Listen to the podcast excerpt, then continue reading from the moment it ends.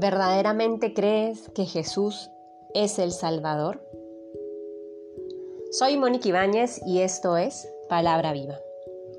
En el nombre del Padre, del Hijo, del Espíritu Santo. Amén. Del Evangelio según San Mateo, capítulo 10, versículos del 17 al 22. Guardaos de los hombres, porque os entregarán a los tribunales y os azotarán en sus sinagogas y por mi causa seréis llevados ante gobernadores y reyes, para que deis testimonio ante ellos y ante los gentiles. Mas cuando os entreguen, no os preocupéis de cómo o qué vais a hablar. Lo que tengáis que hablar se os comunicará en aquel momento. Porque no seréis vosotros los que hablaréis, sino el Espíritu de vuestro Padre el que hablará en vosotros. Entregará a la muerte hermano a hermano y padre a hijo.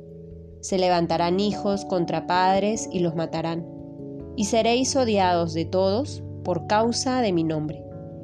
Pero el que persevere hasta el fin, ese se salvará. Palabra del Señor.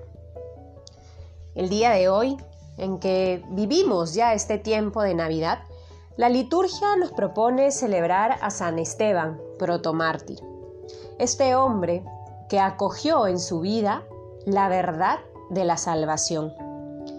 Esteban dejó que ese Dios que se hizo hombre para salvarlo transformara toda su vida y gastó su existencia frente a esa certeza. El día de hoy, la liturgia nos propone este texto que nos recuerda lo que significa seguir al Señor. Nos recuerda cuáles son las exigencias que trae la vida cristiana.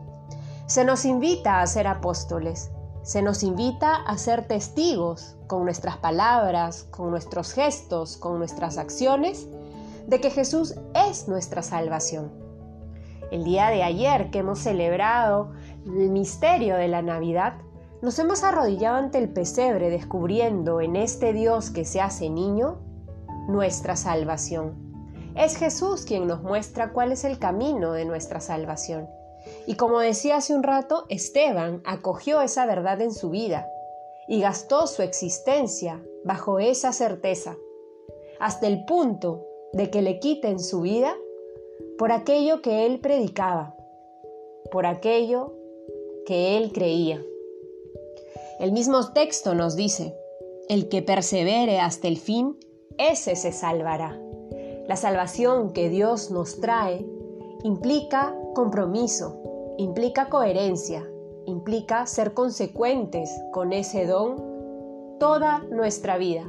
Y muchas veces ser coherentes y consecuentes nos traerá problemas porque vamos a tener que renunciar a algunas cosas, a un tipo de estilo de vida.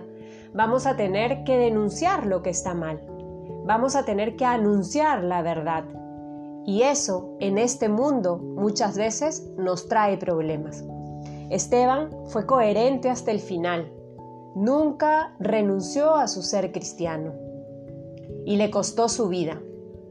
Y hoy celebramos el testimonio de su vida, la coherencia de su vida, que nos traza un camino a nosotros que también estamos llamados a ser testigos de la salvación de Dios para todas las personas Pidámosle al Señor que nos dé la gracia de disponer cada vez más nuestro corazón para que acogiendo la salvación que Él nos ha traído, vivamos con coherencia, vivamos con la certeza de que Él siempre nos acompaña, que nos conceda la gracia de la perseverancia para no renunciar a nuestra fe, ni siquiera en aquellos momentos difíciles, que podamos crecer en este amor a Dios que nos fortalezca en el camino, que podamos acoger esa gracia que Él nos regala en este tiempo de Navidad para hacer vida el don de la salvación, que podamos perseverar hasta el final,